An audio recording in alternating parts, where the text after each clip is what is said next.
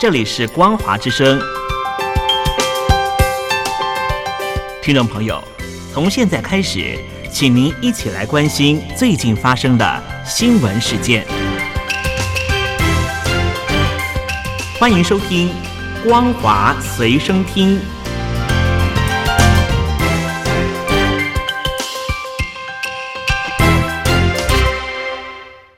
听众朋友，你好，我是嘉玲，欢迎收听《光华随身听》。我们来关心最近发生的新闻。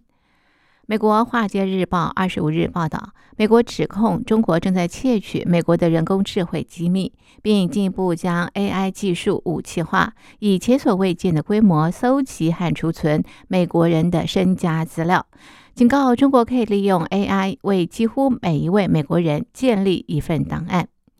美国联邦调查局已经将 AI 列入需要保护的关键技术清单。中国也将 AI 列入希望本国科学家在2025年前实现突破的技术清单。联调局局长瑞伊今早稍早表示，中国与近年来多起重大个人资料窃取案有关，AI 可能进一步助攻他的骇客行动。中国正努力利用 AI 来改进原本规模就很大的骇客行动，利用美国的技术来对付我们。微软公司副董事长兼总裁史密斯指出，根据了解，中国已经利用 AI 梳理庞大资料。他以2021年微软电子邮件伺服器软体遭中国骇客攻击为例，指出，过去两年来，我们已经看到证据，这种情况已经发生。更严重的是，中国已经将这些敏感资讯用来调查美国卧底间谍以及具有安全许可身份的官员。前美国国家安全局总顾问格斯特尔表示，中国可以利用 AI 为几乎每一位美国人建立一份档案，涵盖健康记录、信用卡、护照号码及父母和孩子姓名、地址等详细资讯。有了这些档案，加上为中国奔走的数十万名骇客，将置美国于可怕的安全威胁之下。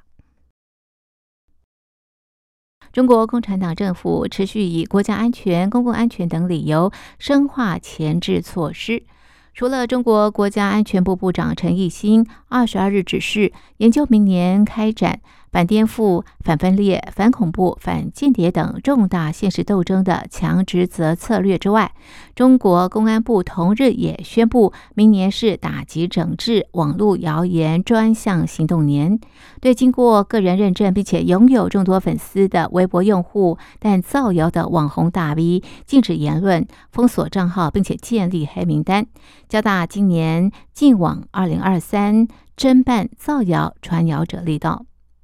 中国公安部网络安全保卫局副局长李彤表示，网络谣言是禁网二零二三重点打击整治的网络乱象之一。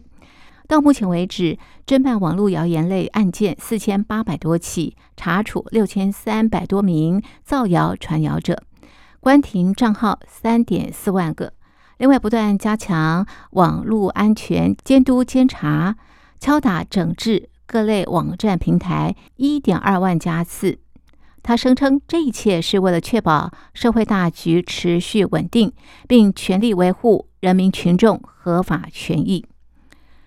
中国公安部网络安全副局长石佑则是锁定微博粉丝数达五十万人的网红大 V。有鉴于这些人拥有强大的网络影响力，将紧盯网络谣言线索，揪出编造、传播虚假讯息、进行造热点、赠热点、带节奏的大 V，以及借机造谣牟利的网络水军组织，并分析查找网络平台管理漏洞，推动建立违法账号黑名单制度，挤压造谣传谣活动的生存空间。英国新任的外交大臣卡麦隆表示，相较于他过去担任首相时处于黄金时代的英中关系，如今情况已经有所改变。中国日益扩张的强势已经成为英国面临的一大安全挑战。卡麦隆是在接受英国《每日电讯报》访问时发表前述看法。卡麦隆强调，英国如今面对的是一个更强势与独断的中国，因此对中政策需要有所调整。例如如何透过更为强化的安全措施，以防范诸如网络攻击等恶意行动，以及如何与盟友合作，让英国更为壮大，这些是非常重要的部分。卡麦隆本月初访问美国，坦言他在卸任首相后，中国对新疆、香港的统治，甚至对澳洲、立陶宛的经济胁迫，再再显示中国已经变了。他与美国国务卿布林肯会谈后，重申确保台海和平稳定的重要性，并强调北京不能在涉及武力、暴力及胁迫的情况下，逼迫台湾与中国统一。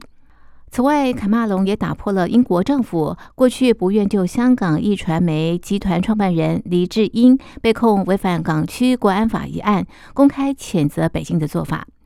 本月稍早表示，他严重关切任何被依港区国安法起诉的人，还强调特别关切基于政治动机遭到起诉的英国国民黎智英。身为英国外相，他了解过黎智英案，认为港区国安法违反1984年的中英联合声明，黎智英应该被释放，成为第一位公开呼吁港府停止起诉并释放黎智英，也是第一位接见黎智英之子黎崇恩的英国现任外交大臣。